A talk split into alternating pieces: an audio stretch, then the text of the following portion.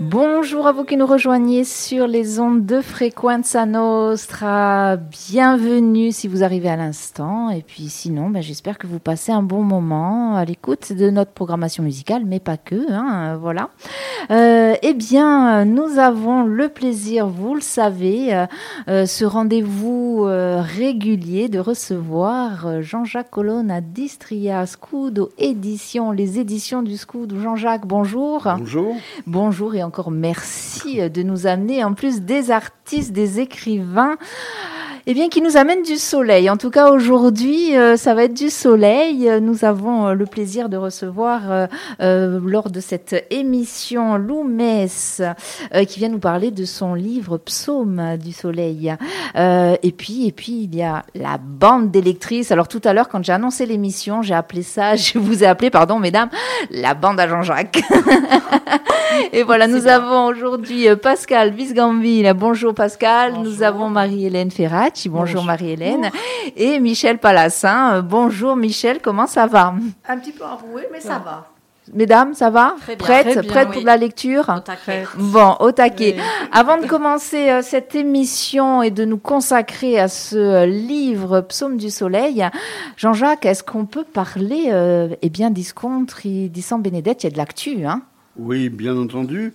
Ben, les contres se poursuivent euh, comme toujours.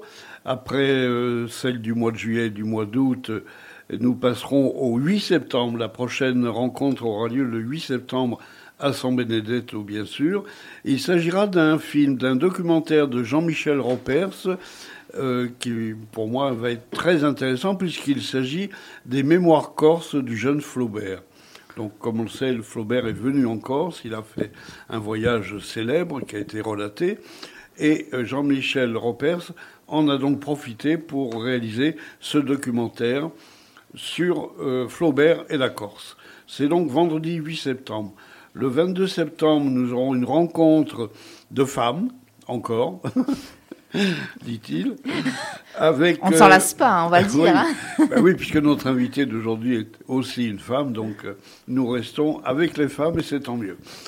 Une rencontre avec Marie-Ange Philippe, qui a publié un livre Au fond des choses, et Dominique Pietre, qui est la co-autrice, ou auteur, comme vous voulez, du livre euh, 21 femmes qui font la Corse.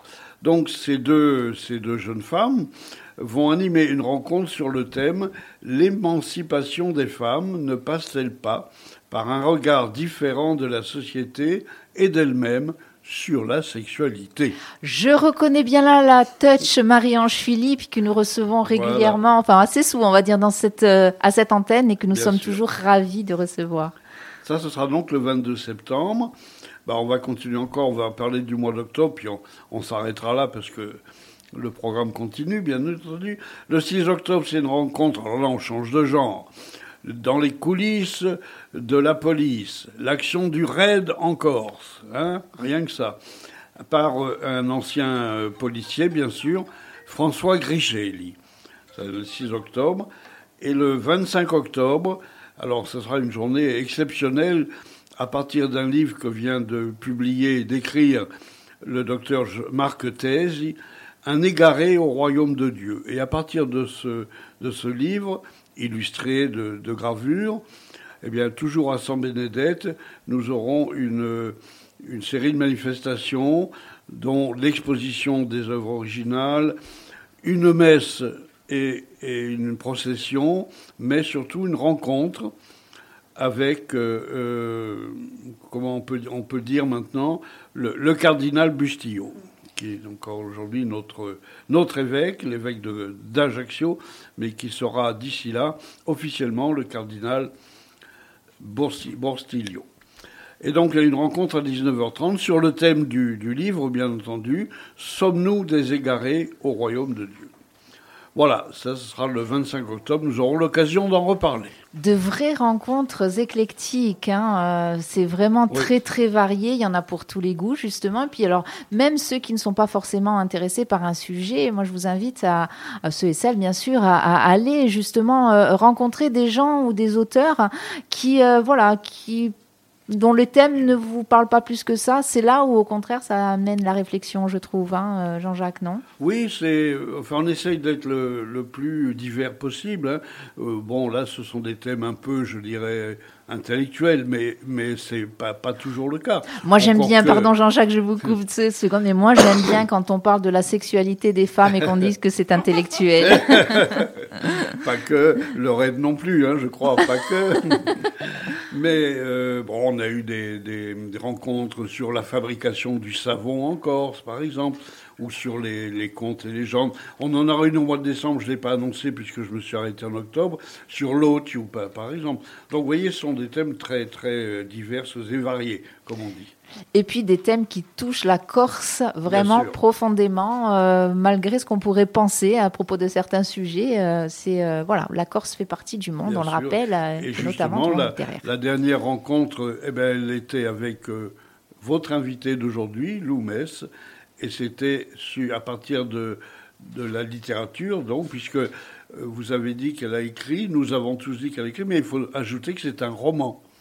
Voilà, c'est important parce que euh, j'ai publié, enfin nous avons publié aux éditions du Scout très peu de romans, et celui-ci, je dois dire, euh, nous a particulièrement plu, bien sûr, et c'est la raison pour laquelle nous l'avons édité. Mais vous verrez dans le, listing des éditions du Scoud, il n'y a pas, pas d'autres romans pour l'instant. Alors, on reviendra justement sur ce roman. Et, moi, j'aimerais, euh, Jean-Jacques, c'est pas une question piège, hein, mais il vous a plu ce roman euh, au point justement que les éditions du Scout décident de l'éditer, alors que c'est ce que vous venez d'expliquer. Ce n'est pas le, on va dire, le truc de la maison. Euh, qu'est-ce qui est vraiment vous a plu dans ce dans ce roman qui vous a Allez, qui vous a dit il faut qu'on l'édite ben, je, dirais, je, vais dire bêtement, c'était un, pour moi un roman de femme, mais pas dans le sens où un roman pour les femmes ou écrit par une femme. C'est un roman qui, qui met en scène la femme, mais euh, je dirais presque universelle et de tous les temps, puisque euh, son, son, sa saga, pour moi c'est une saga, raconte l'histoire de la vie de quatre femmes, de quatre générations. Et donc, c'est donc la vie des femmes, les problèmes, les vrais problèmes des femmes. Euh, et voilà, c'est ça qui m'a un peu séduit. On reste encore une fois dans la femme, décidément, mais en tous les cas, c'est un, livre qui m'a éclairé un peu sur. Elle marque l'évolution des mentalités, l'évolution des mœurs au cours de ces quatre générations, et c'est ça qui m'a particulièrement intéressé, en dehors du fait qu'elle euh, je vous ai dit, c'est n'est pas les, romans de la femme de tous les jours de, ses activités habituelles, c'est les questions qu'elle se pose, bien entendu, c'est les vrais problèmes qu'elle rencontre, et en fait, à travers elle, ben, c'est les problèmes de tout être humain, qu'il soit homme ou femme, qu'elle pose. Alors, avant de revenir vraiment au, cœur de ce livre, Loumès, moi j'ai une question pour vous. Alors, bonjour. Loumès, qui êtes-vous? Présentez-vous. Elle est, elle est, alors des fois, elle peut être très complexe cette question finalement. alors c'est vrai que la question qui êtes-vous peut être très complexe, mais je vais faire succinct pour qu'on parle plus du roman que de questions d'ego. Voilà, donc Lou est un pur pseudonyme. Mon prénom est Magali Louise. Lou, c'est en rapport au poème à Lou d'Apollinaire, Lou, Louise de Châtillon que j'affectionne beaucoup. Et sinon, bah, je suis professeur de lettres, euh, auparavant dans un lycée de la EFE au Luxembourg et désormais à nouveau à la rentrée en France. Et voilà, je me considère, c'est ce que je dis souvent, plutôt comme artiste et écrivaine que professeur. Et j'ai ce besoin d'écrire, oui, depuis l'adolescence ou l'enfance. Euh. Donc voilà, je me situerai plus comme artiste et écrivaine que professeur de lettres. voilà. Alors c'est déjà bien. voilà, c'est une présentation succincte, mais finalement complète quand même. Euh, ben, Lou, euh, alors vous travaillez au Luxembourg. Euh, votre livre parle de femmes euh, espagnoles, Méditerranée. Il y a des liens avec la Corse, Méditerranée. Tout à fait. Vous avez des liens avec la Corse, des liens avec l'Espagne? Alors, aucun lien avec l'Espagne, cette histoire est purement fictionnelle. Euh, c'est vrai que quand on, on écrit, un écrivain parle souvent lui-même, on va pas se leurrer. Euh, évidemment, cette histoire qui sort de mon esprit et qui est purement fictionnelle est quand même empreinte de ma vie. C'est évident, on peut pas écrire sur autre chose. Hein.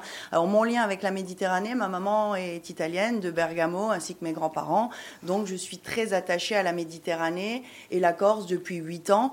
Euh, et elle est dessinée en filigrane et j'espère que les portraits, enfin les paysages de Corse ont plu à nos lectrices et à ceux qui ont lu et que je la mets en valeur parce que c'est vraiment le but.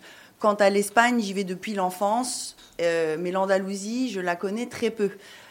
donc je l'ai décrite de manière là aussi, bah, comme ça. c'est vraiment je l'ai décrite comme j'ai pu, mais a priori, hein, des, personnes qui sont d'origine espagnole m'ont dit oui, ce que tu décris, c'est bien un été andalou et pas italien. Donc ça m'a fait plaisir. Voilà.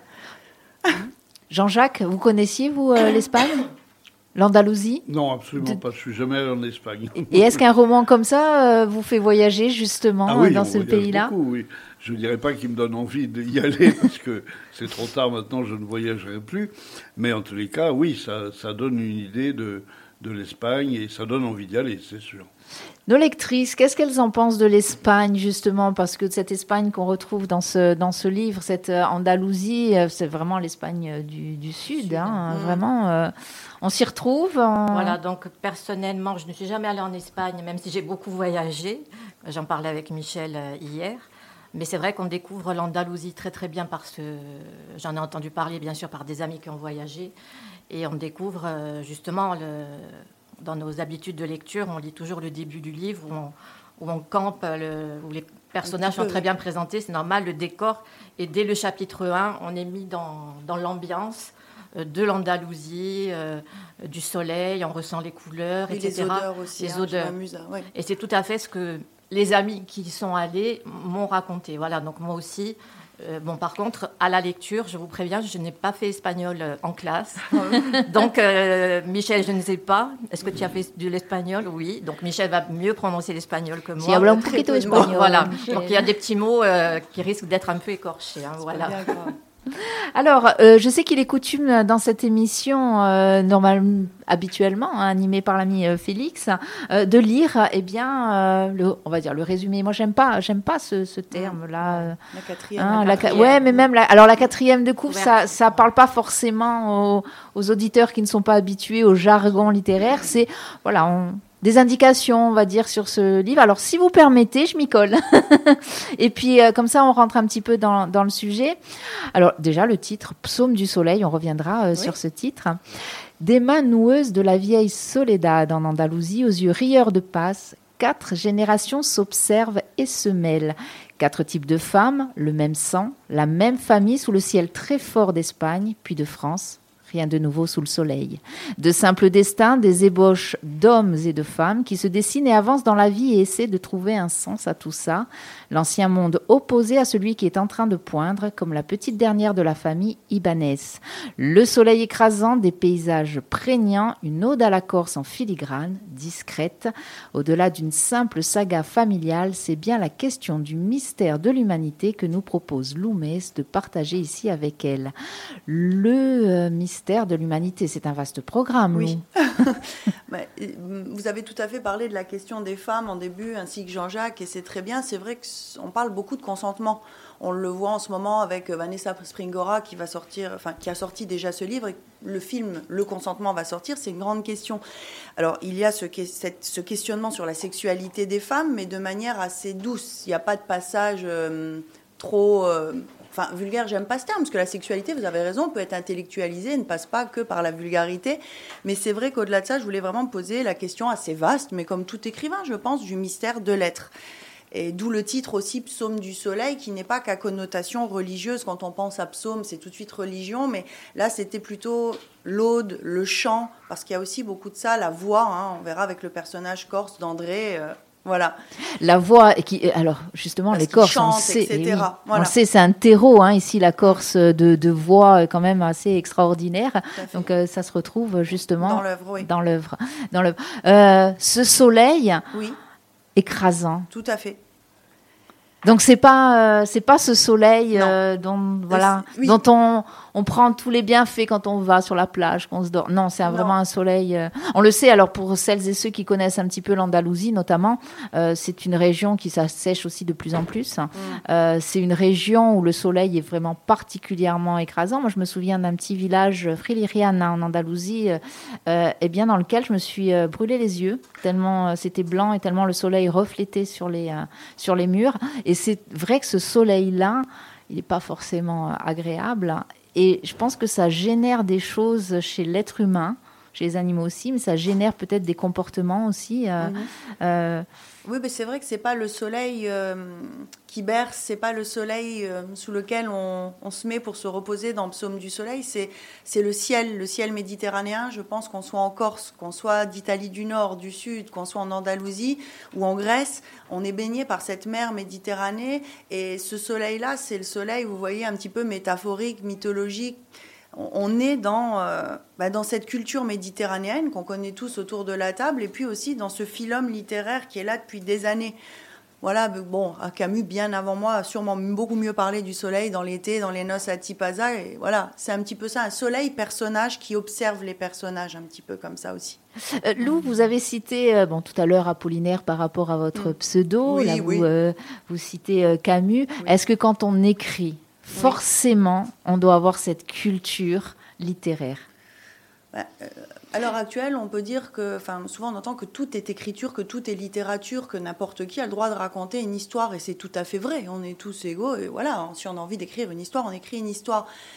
Après, j'ai une définition peut-être de la littérature, euh, non pas sacrée, mais j'ai l'impression que si on n'appartient pas à un petit peu, il faut pas forcément avoir une grande culture, mais à ce littéraire, on peut pas. Euh, c'est pas qu'on ne peut pas écrire, mais c'est difficile.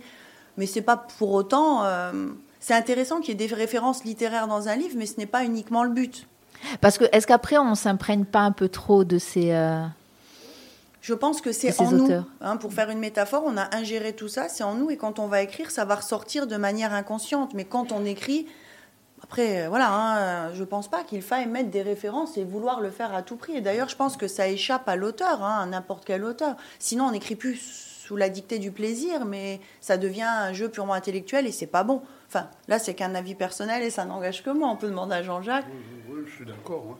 Et Jean-Jacques, justement, en tant qu'éditeur, est-ce que c'est arrivé, alors on sort un petit peu du sujet, mais euh, pas tant que ça, euh, est-ce que c'est arrivé qu'en en voyant, en lisant une œuvre, vous vous soyez dit ah mais ça c'est trop euh, un tel c'est trop un tel c'est mm. trop tel auteur euh, ça il y a trop cette connotation il y a trop ça peut arriver bien sûr oui. Et du coup ça dénature peut-être aussi euh, finalement bah, l'œuvre on, essaye de, le remettre au droit si je puis dire. C'est le rôle de l'édition? Oui aussi de, de, critiquer entre guillemets c'est-à-dire de de montrer un petit peu les, les excès peut-être dans un sens où ou dans l'autre, ou les manques, ou le, déséquilibre. Hein. c'est un petit peu son rôle aussi. Très bien, merci euh, Jean-Jacques, merci Lou. On se retrouve, on va partir, on va faire une petite pause musicale, hein, le temps de s'abreuver, et on se retrouve de suite après Petru Guelfuc et Donna Dizol, et bien sûr, hein, c'était évident. Euh, on se retrouve avec nos lectrices, Pascal, Marie-Hélène et Michel, qui vont eh bien, participer de la découverte de cette, œuvre, de ce roman. Allez, on part de suite avec Petru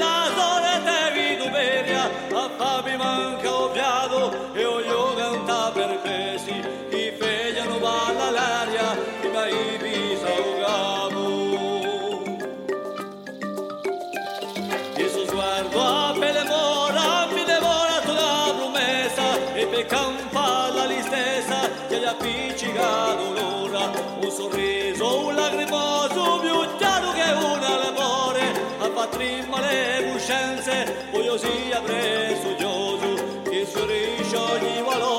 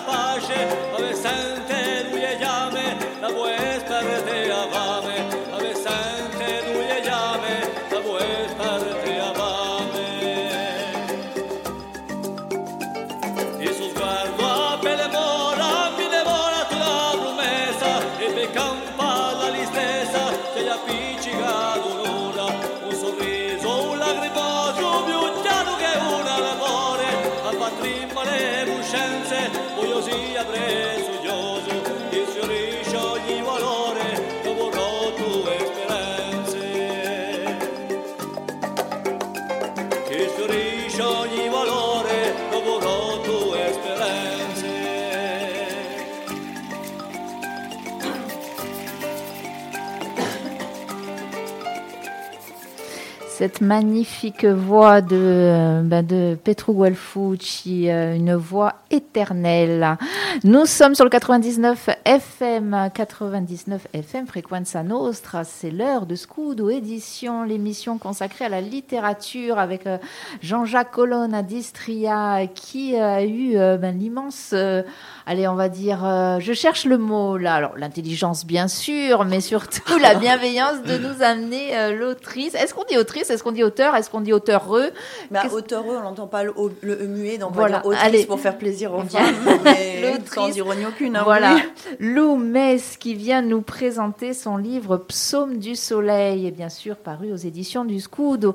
Et avec nous, eh bien, euh, les lectrices, euh, nous avons Michel Palassin, Marie-Hélène euh, Ferracci, pardon, et euh, Pascal Bisgambilla. Merci, mesdames, déjà de venir donner, eh bien, votre voix et de, les- de la poser sur les mots, là, aujourd'hui, de Lou Mess.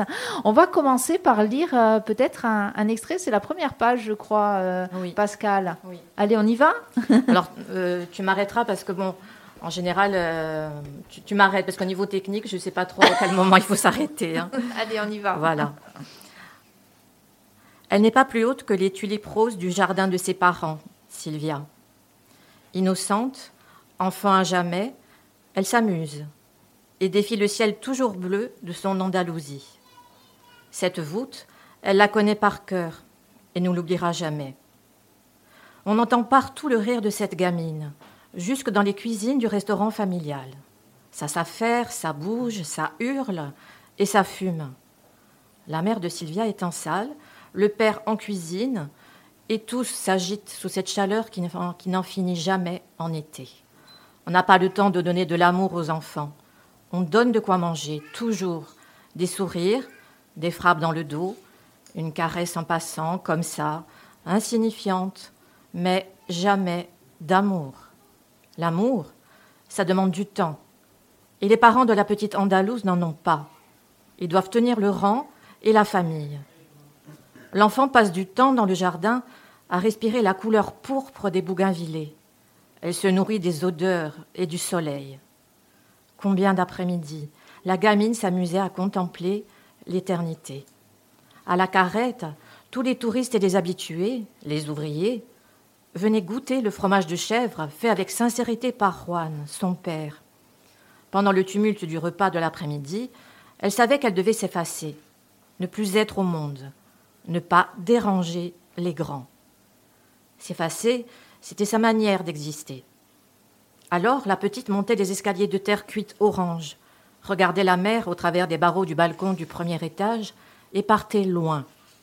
En bas, les adultes riaient et vivaient, mangeaient et vociféraient avec cette langue si fluide et si femme qu'elle allait bien finir par oublier un jour ou l'autre. Sylvia, enfant de la nature, toujours réfugiée dans le jardin, avec sa robe de dentelle blanche, éternelle mariée, belle et pure, regardait le plus loin possible. Le ciel de son Andalousie, trop bleu, trop fort, se noyait dans la mer d'huile.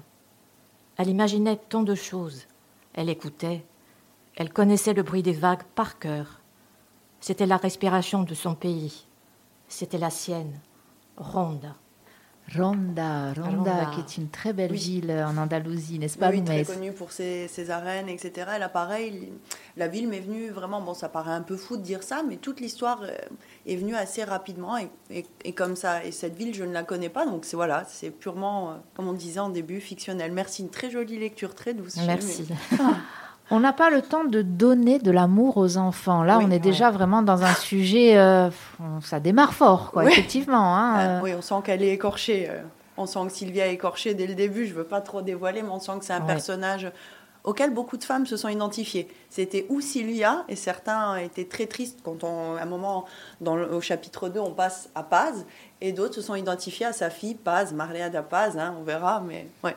Parce que, alors, c'est ça, on le revient. hein, ce sont des femmes. Oui. Elles sont quatre. Oui, C'est quatre Soleil, destins, on va oui, dire. Hein Oui, oui, Soleil, la grand-mère, Néréa, et euh, donc la maman de la petite Sylvia. Dans le chapitre 1, on découvre l'enfance de Sylvia, et dans le chapitre 2, de sa fille Paz, Maria da Paz. On verra pourquoi le Maria a disparu.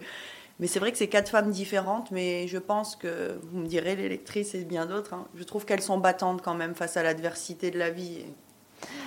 Voilà. Alors, on va, enfin, on pourrait euh, pas Oui. pas polémiquer, mais euh, justement, il y aurait des choses à dire hein, euh, sur le combat des femmes. euh. alors là, on voit, c'est, enfin, c'est quelque chose qui est juste inné, c'est, c'est du quotidien. On le voit d'après euh, cette première euh, lecture, cette première page d'entrée. Effectivement, vous le disiez, euh, Loumès, L'amour. une, une gamine euh, Écorchée dont- un petit voilà écorchée, euh, qui n'a pas sa dose d'amour, on va ça. dire.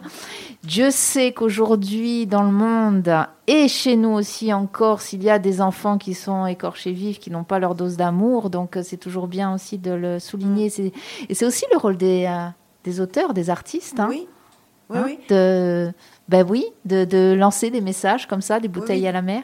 Oui, oui, de passer par des thèmes un petit peu, euh, oui, euh, qui ont une portée universelle. Et c'est vrai que l'amour, enfin, c'est difficile. Là aussi, on nous dit à nous, euh, maman, autour de la table, que c'est inné d'être mère.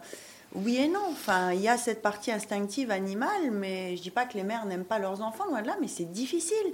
L'amour avec un grand A, euh, concept d'amour, il est difficile.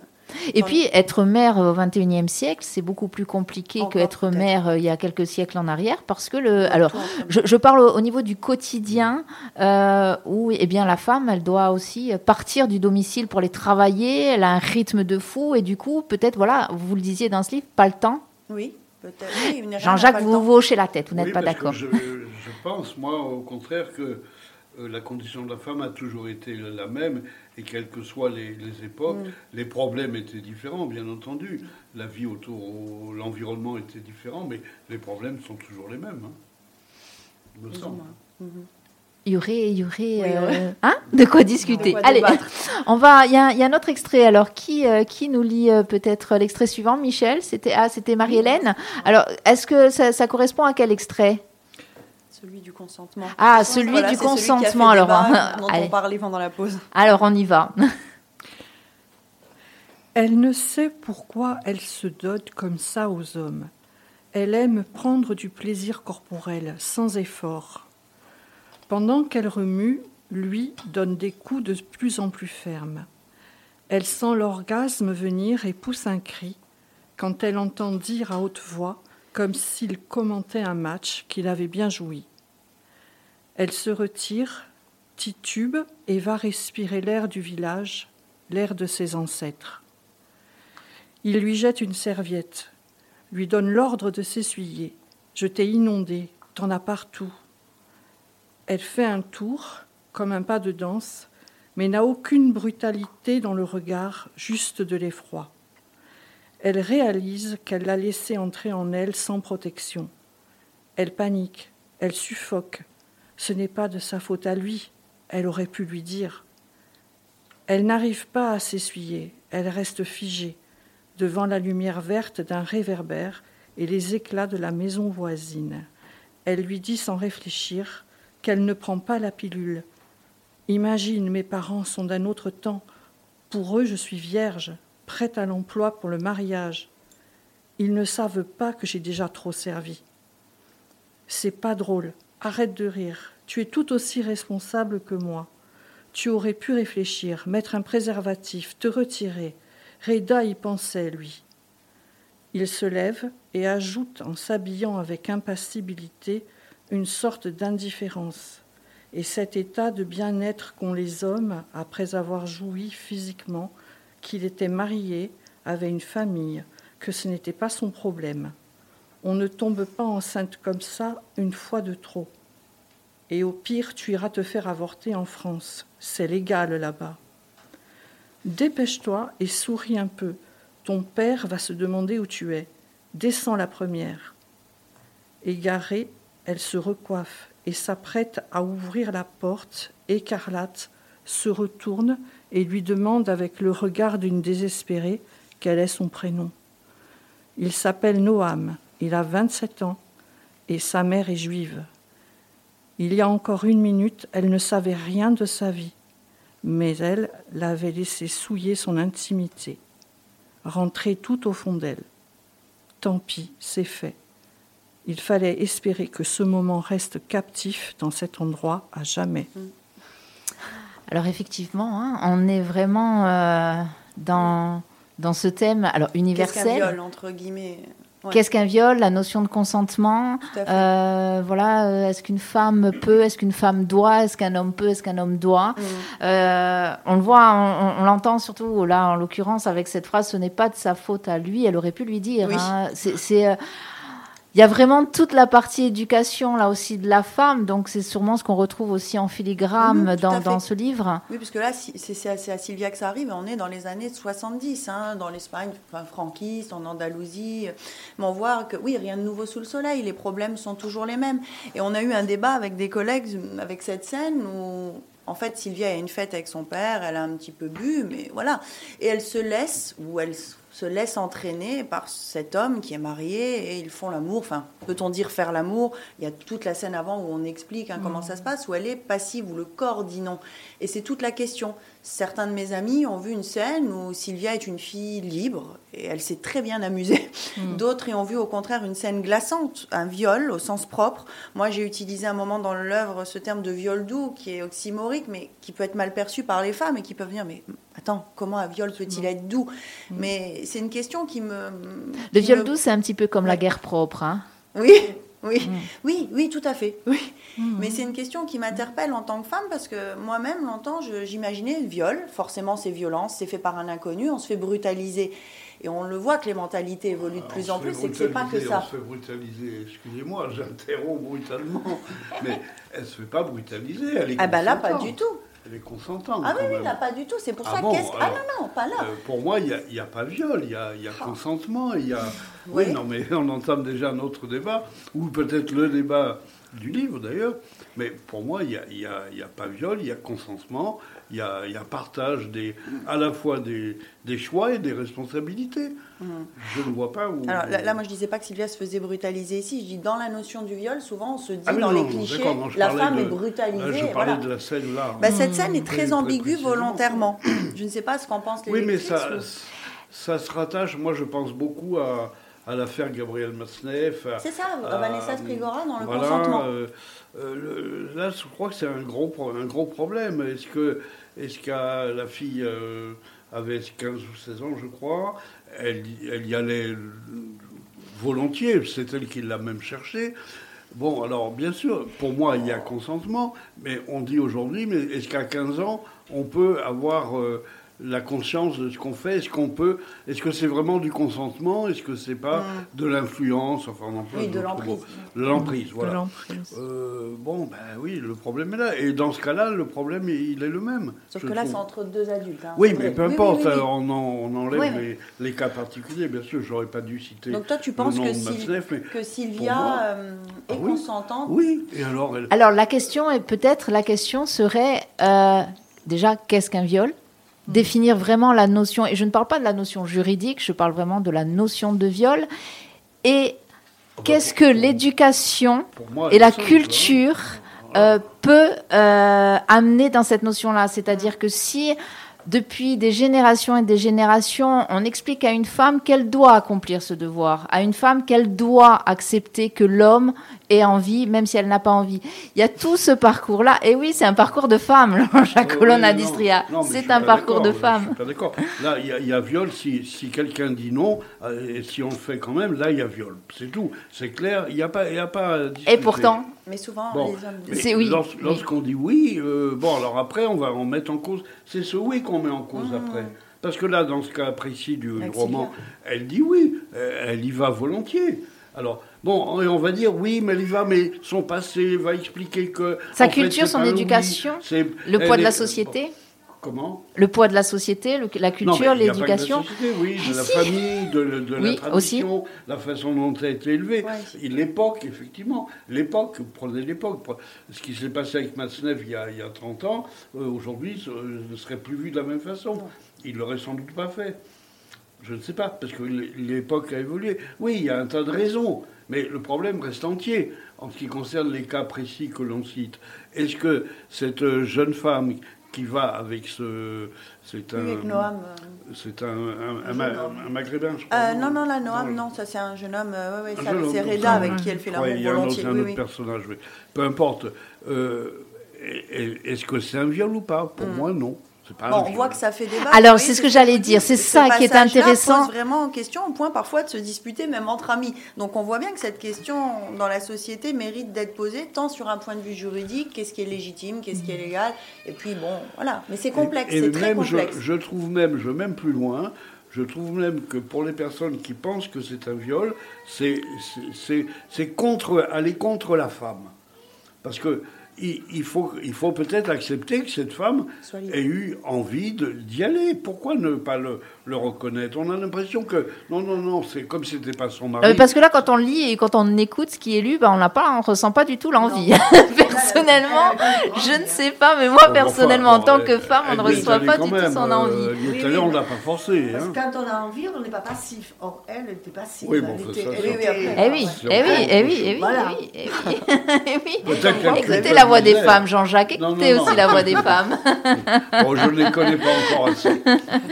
Mais alors, c'est ça qui est très intéressant dans ce, dans, dans ce type d'œuvre. C'est-à-dire qu'il y a un roman, il y a des histoires, et c'est ce que vous disiez, Loumès, c'est vraiment euh, prendre des sujets universels, des sujets qui, qui portent à débat, qui portent à controverse. Et ce qui est, moi, je trouve génial, mais en même temps, ce qui est assez curieux, malgré tout, c'est que combien de pages fait-il ce livre? Ah, ça, alors, À peu ça près. va décourager les lecteurs, mais Non, non, non, parce que justement, 400 pages. Voilà, 400 Mais c'est vrai que pages. C'est un peu un roman gigogne qui est décomposé en trois actes. Certains me disent ça pourrait presque faire trois romans. Et bon.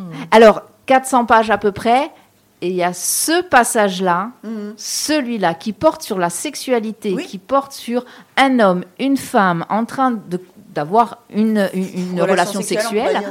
Voilà. trop. Euh, et c'est ça qui va que. Donc ça veut dire qu'on se pose énormément de questions. Et puis alors surtout maintenant, depuis, euh, depuis quelques mois, depuis allez, quelques années, mais surtout depuis quelques Mm. mois, on se pose énormément de questions là-dessus. Et on voit que ce thème-là, ce thème-là, il est, euh, Mm. bah, il est universel et c'est un thème qui fait parler. Donc ça fera peut-être avancer les choses, Oui, oui. peut-être avancer les voilà, mentalités. il, y a, il y beaucoup de passages hein, sur. euh, il y a une scène du personnage où elle se caresse. Il y a des scènes où on parle du sang des règles. hein. D'ailleurs, c'est mis aussi euh, au tout début du, roman. Et c'est vrai que tout ça, ça, paraît anodin comme thème, mais pas tant que ça, quoi. Le sexe féminin, on le voit bien avec la peinture, hein, l'origine du monde, par exemple, un cliché, hein, mais fascine l'homme et en même temps effraie un petit peu. Et je voulais montrer un petit peu. Voir des ça. gouttes. Voir des gouttes. on il y a- Oui, oui. jusque là, mais Ah bon, il y a des. On l'a entendu dire. Ouais, On bon. l'a entendu dire. Allez, euh, une petite lecture encore euh, avant de passer, euh, de faire une petite pause musicale. Michel, Oui, c'est toi maintenant, oui. Donc là, euh, je vais parler de Sylvia qui prend conscience en fait qu'elle aime sa fille.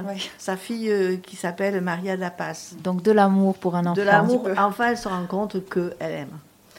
Néra porte l'enfant et la pose sur une serviette douce entre les jambes de sa mère. Sylvia la recouvre avec douceur et lui frotte le dos. Les paroles de Sol ont fonctionné comme un envoûtement. Elle prend soudain conscience que Maria Dapas est vivante. C'est absurde, mais elle n'avait pas encore ressenti d'amour pour cet enfant. Une sorte d'affection. Il fallait bien s'en occuper. Elle aurait aimé avorter et vivre, partir en France, mais Juan lui avait ordonné de garder le bébé. Elle n'allait pas, en plus d'être une fille légère, devenir une criminelle et aller contre les lois du pays. On n'est pas en France ici, on est en Espagne, près des chimères grecques, de nos ancêtres morts. Tu portes en toi, le sang de Soledad et Feriel, et tu vas assumer tes choix. Au début, elle avait eu du mal à aimer son corps, qui s'arrondissait, et ses seins qui devenaient durs. La gamine était en train de tuer son corps d'enfant et la faisait grandir trop vite. Là, sous la serviette éponge, elle devine la nuque si fragile de l'enfant. Les os de ses épaules, elle la sent respirer. Elle discerne sa chevelure frisée, celle de Pablo. Elle ne ressemblera pas à, à Noam. Elle deviendra belle comme Juan et Nerea. Elle la serre fort contre elle, la famille, le sang. Si sa fille est heureuse, elle s'alignera. Elle ne la nommera plus Maria, mais Paz, juste Paz.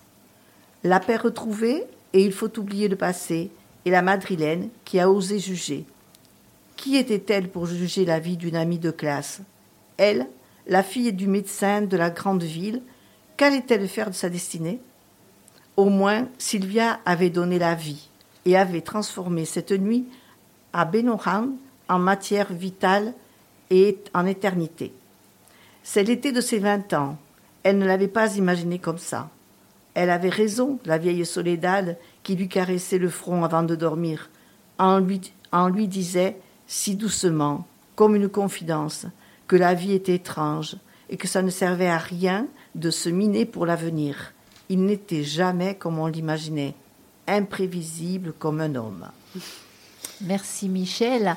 Euh, la maternité? Oui, oui, c'est aussi un thème qui fait partie forcément des femmes, même si euh, on n'est évidemment pas obligé d'être mère pour être une femme à part entière, ça c'est certain.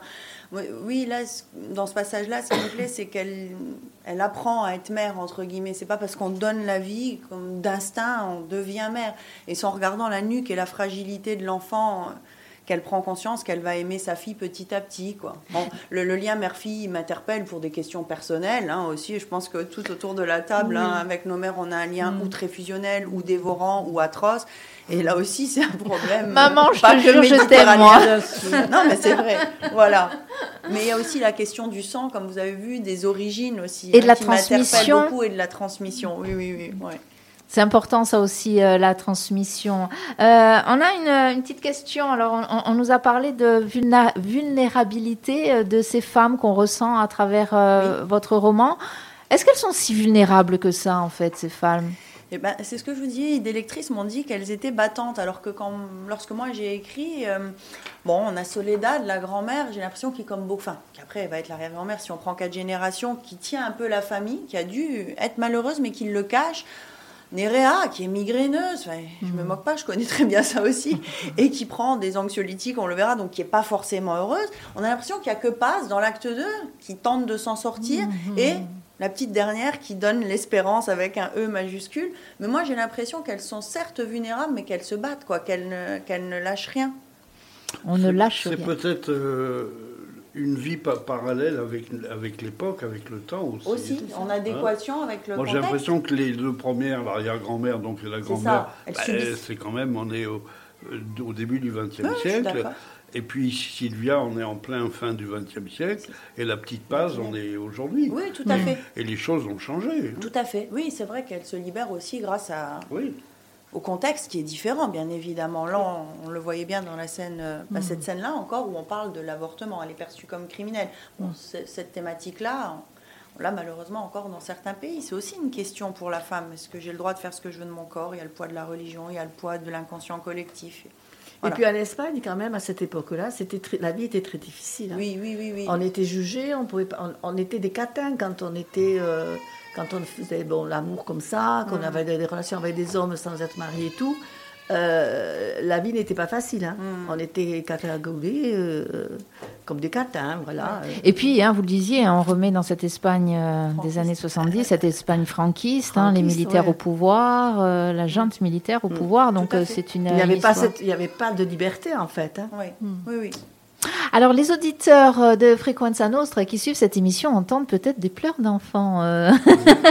C'est normal, nous ne sommes pas en train de martyriser un enfant, bien au-delà. Son papa s'en occupe très bien, mais comme quoi, c'est une radio qui vit, c'est une radio. euh, ben, nous, on donne un peu d'amour aux enfants ici Voilà. sur cette radio. On aime bien ça, justement. Et surtout ceux qui ont des, des- des grosses difficultés. Allez, on va partir en musique avec. euh, on, va, on va mettre un petit peu. On va essayer, en tout cas, peut-être euh, un petit peu de guitare, un petit Ouais. peu de guitare andalouse. Ah oui.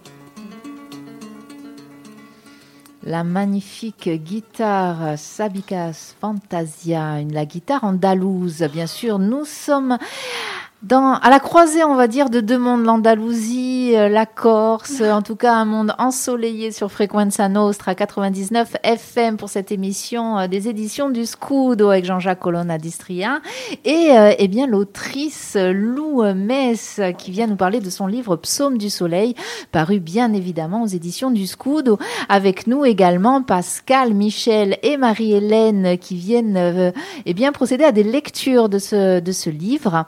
On a vu, c'est un livre qui parle de femmes, qui parle de qui parle de thèmes très euh, divers et variés. Là, avec cette petite notion de guitare, euh, euh, c'est ce qu'on se disait en off, hein, Lou, il Oui. y a la danse, il y a la musique. Hein.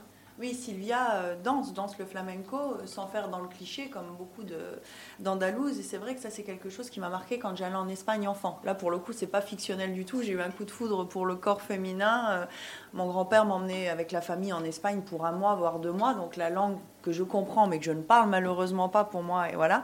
Et je regardais ces femmes danser avec leurs robes rouges et noires, leurs longues chevelures noires, là, que j'enviais, mais sans faire dans le cliché. hein. Et comme on explique en off, leurs mains, leur corps, leurs hanches.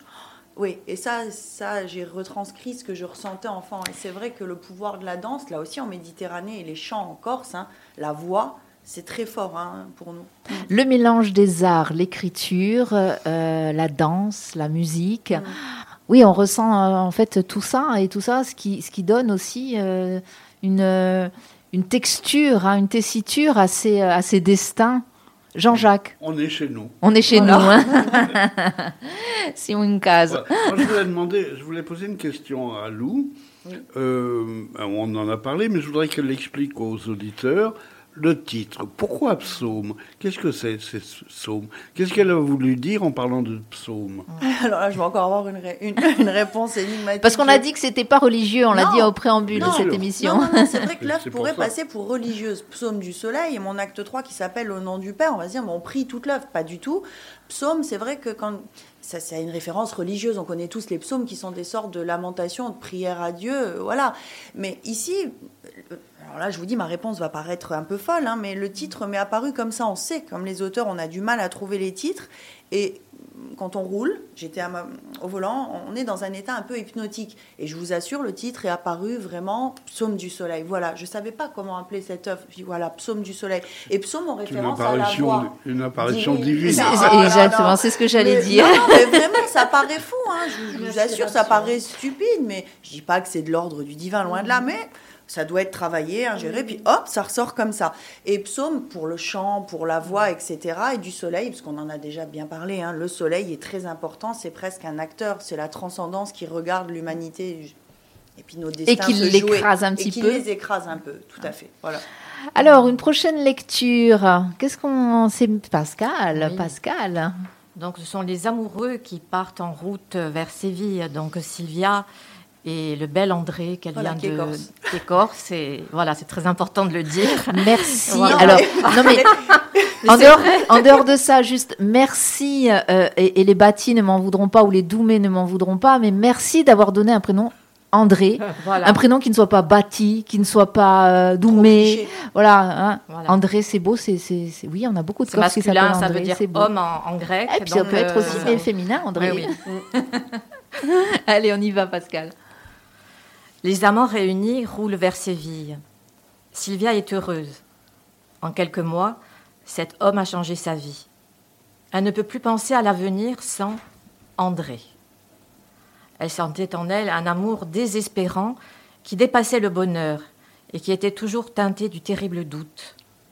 C'était ça qui la maintenait captive et folle, le doute. S'il disparaissait, si elle le savait à elle, alors le jeu aurait perdu son intérêt.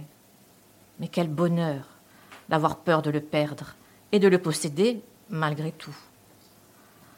Alors qu'il conduit, elle regarde son visage et son front et sourit. Se demande si lui aussi ressent ça. Encore enfant dans sa manière d'aimer, elle lui tient la main et elle attend. Elle sent que quelque chose le préoccupe. Il paraît si soucieux qu'il manque le panneau Séville. Elle lui dit calmement, il ne répond pas. C'est la première fois qu'elle le sent ailleurs. Ça l'inquiète et lui donne envie d'être aimée encore plus. Elle voit les paysages se transformer, elle connaît cette route, c'est celle de Malaga. C'est la route vers la maison de vacances de Solé, mais aussi la route de Reda, oubliée, et du pensionnat français. Anxieuse à son tour, elle se renferme. Son corps se transforme dans l'angoisse et devient statue de sel. Elle ne bouge plus. Son regard se perd loin, comme celui de sa mère migraineuse. Elle sent que même un mot ne peut plus sortir de sa gorge, une sorte de catatonie. La seule chose qu'elle se sent capable de faire est de prendre une cigarette dans le sac noir à l'arrière et de recracher mécaniquement la fumée par la fenêtre ouverte. Les flots sont là, tout près, et les rires, mais elle n'entend plus, et ne voit plus que les nuages gris qui sortent de son nez et de ses lèvres. Malaga, il aurait pu la prévenir. La route change, et Sylvia sort un peu de son état de névrose. Son ventre se dénoue, et elle sent le corps se relâcher. André sourit et lui dit qu'il n'avait pas envie d'aller à Séville, qu'il détestait faire deux fois la même chose, que la vie devait être une aventure ou rien. Il ajoute en riant Avec les femmes, c'est pareil. Je ne peux pas me remettre avec une femme déjà aimée. Quand je détériore un lien, c'est ta vie. On est comme ça chez moi. Sylvia ne comprend pas ce qu'il entend par cette dernière phrase. S'il parle de sa famille ou des Corses en général, pourquoi évoquer la rupture alors que ce voyage était censé être une nuit d'amour sans halte? Sans halte. Oui. La halte. C'est important de faire une halte à un moment donné aussi, Ouais. quand même. Bon, on voit que ce sont des personnages entiers. Enfin, André est un peu dans l'idéal, dans et, et- et elle, elle l'aime de manière très très enfant encore. hein. Mais oui, ce passage euh, est- montre à la fois que toute l'inquiétude qu'on a quand on Ouais, aime. Tout à fait. moi, les hommes, j'ai toujours pas compris à 42 ans. Voilà. C'est un très grand mystère. Oh, mais après, à plus de 60 ans, c'est pas mieux, donc euh, rassurez-vous. mais c'est compliqué d'aimer, il y a toujours le doute, et on a l'impression que si on connaît l'autre, alors que l'être est insondable, mais quand on connaît l'autre, on va moins l'aimer. Et on sent bien ici euh, que l'amour n'est pas que béatitude, quoi, quand c'est l'amour physique et corporel, et que c'est...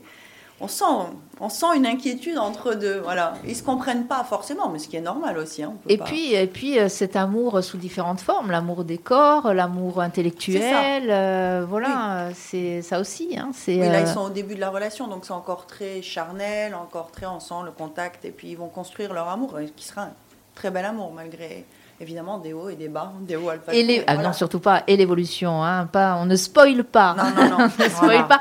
On, on- on vous invite ici sur le 99 FM à découvrir, à, à- à- eh bien, à découvrir des œuvres, et, et là, en l'occurrence, à découvrir ce livre Psaume du Soleil, euh, écrit par Loumès, aux éditions du Scout, bien évidemment.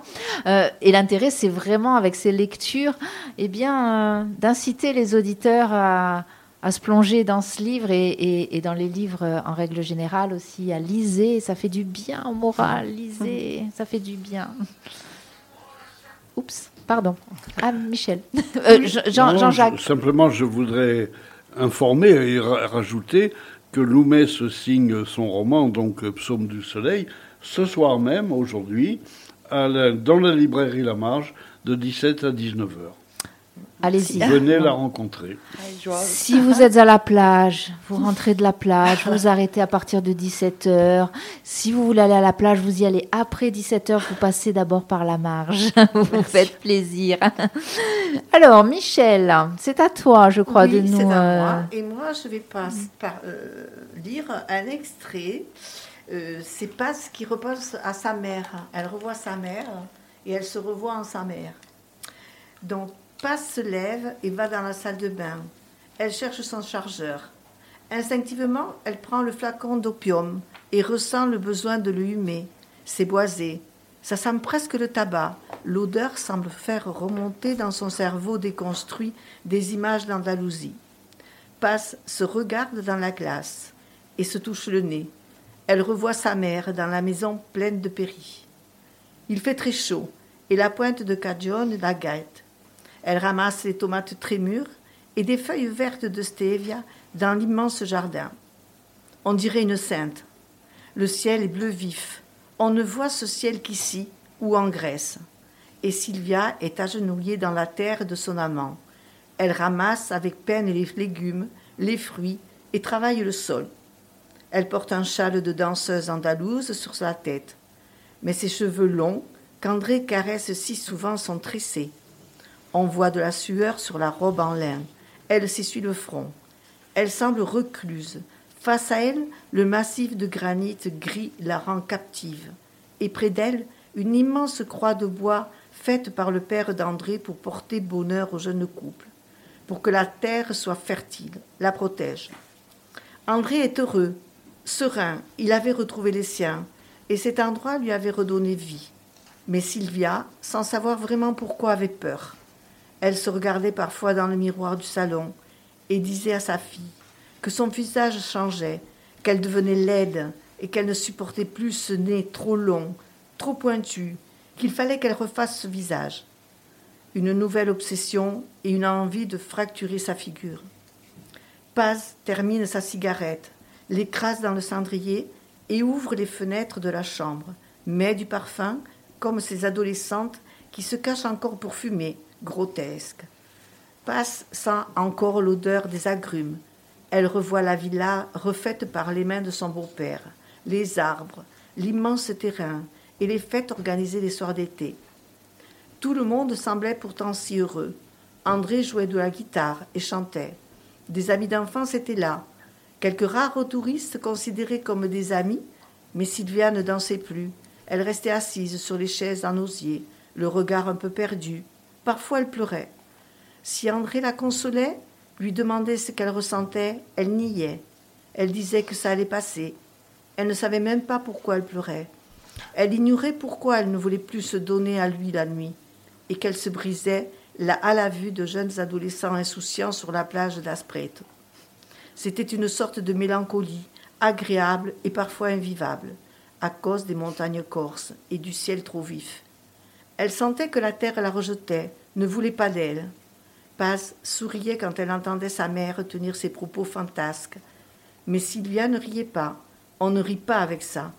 Il y avait tant de légendes sur cette terre, et cet ami d'André, Harry, qui lui avait dit que la Corse faisait souvent cet effet aux touristes ou aux étrangers.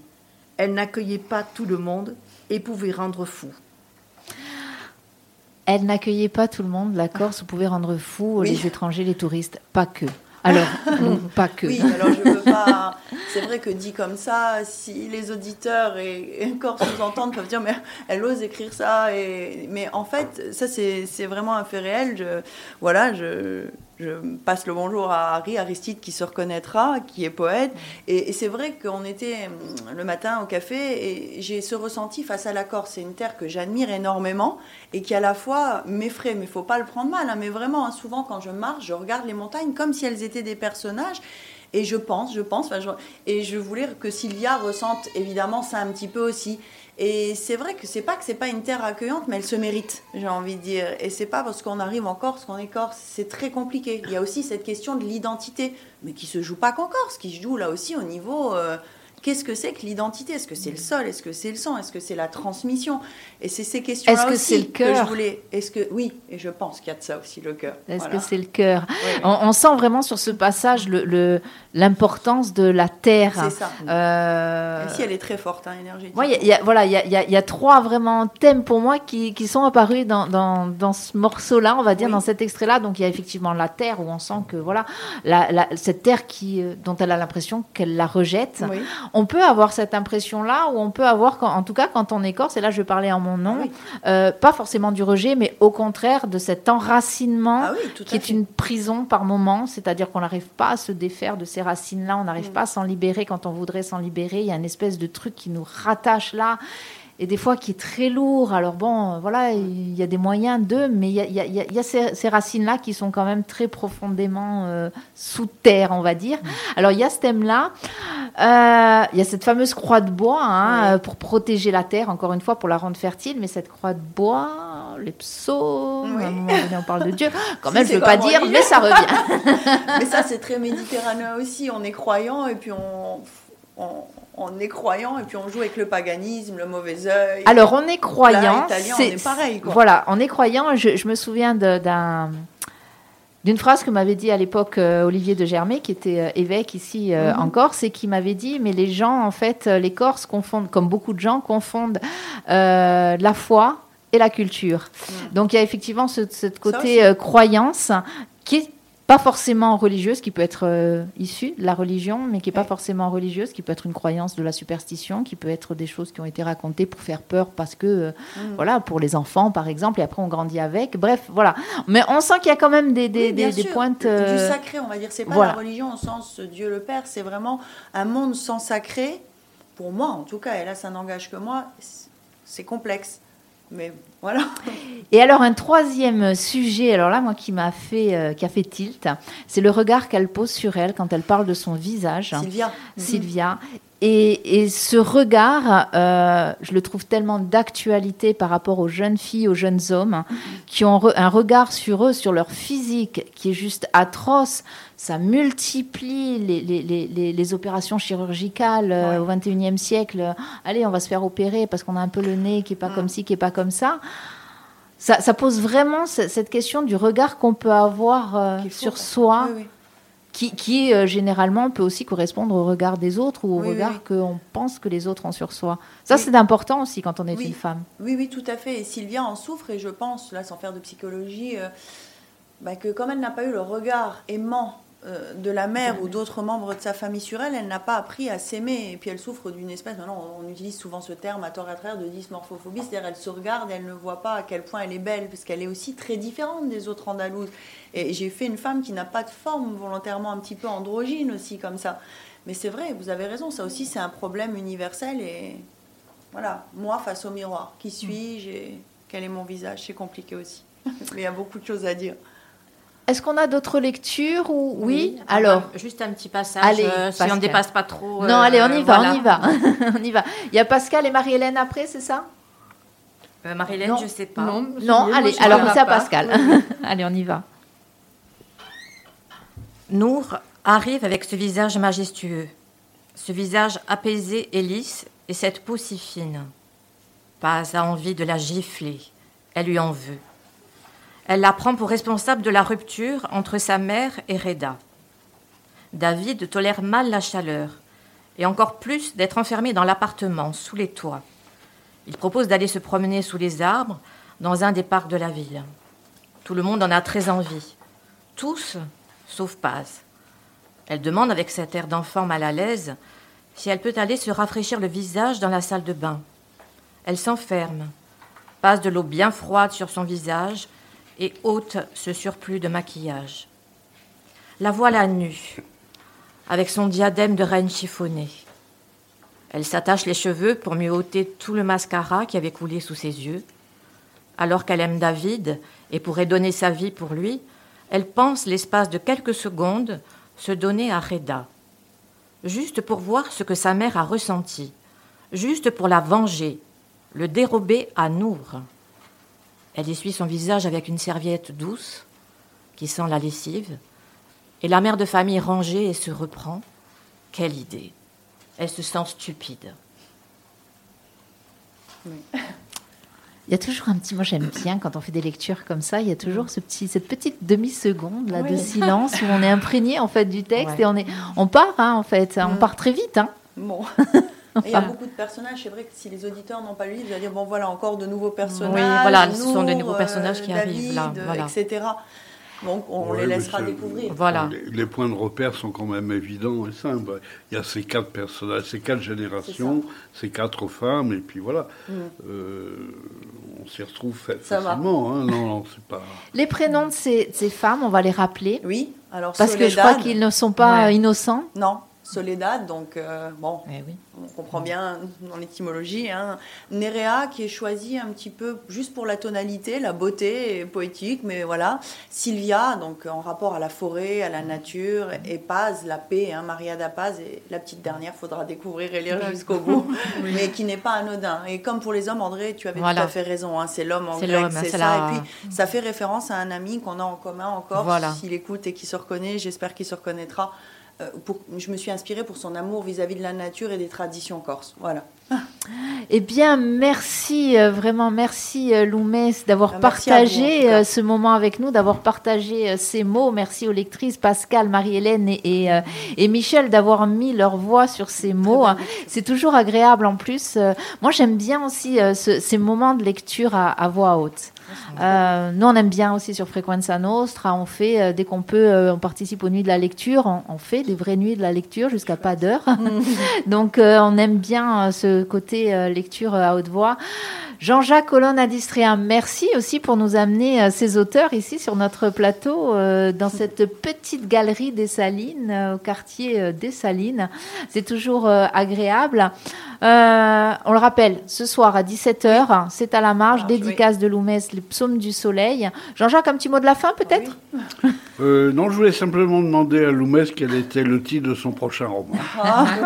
oui, bah, il y a un troisième roman en cours, mais le titre va peut-être m'apparaître. Voilà. En tout cas, pour l'instant, c'est Les Oubliés. Voilà. Et encore une fois, dans la peau d'une femme, j'ai énormément de mal à écrire Les dans la peau d'un homme. oubliés EES Non, et S, là, j'ai décidé d'un Ah, d'un petit peu quitter le- la D'accord. thématique de l'utérus et de la femme, bien que, voilà. Il n'y a pas l'écriture euh, oublié, point, Ah non, ES. non, non, non, non, non, non. Surtout pas. Alors ça me parle, je, ça je vous le dirai euh, hors antenne. Ce titre, D'accord. il me, il me parle. Merci encore Merci, pour merci à euh, vous, ce vraiment. moment partagé, Merci. ce moment euh, vraiment de voyage. Merci. aussi. Oui. Merci à Sabine qui anime toujours brillamment euh, Oui. ces Oui. émissions. C'est gentil, merci. Allez, on part en musique avec Bubulu Courts, Diego contre Seridas. Ah. Je suis arrivée, ou il est Avec arrivé, ça dépend, avec trois blessures. C'est parti. Di frequenza nostra 99.0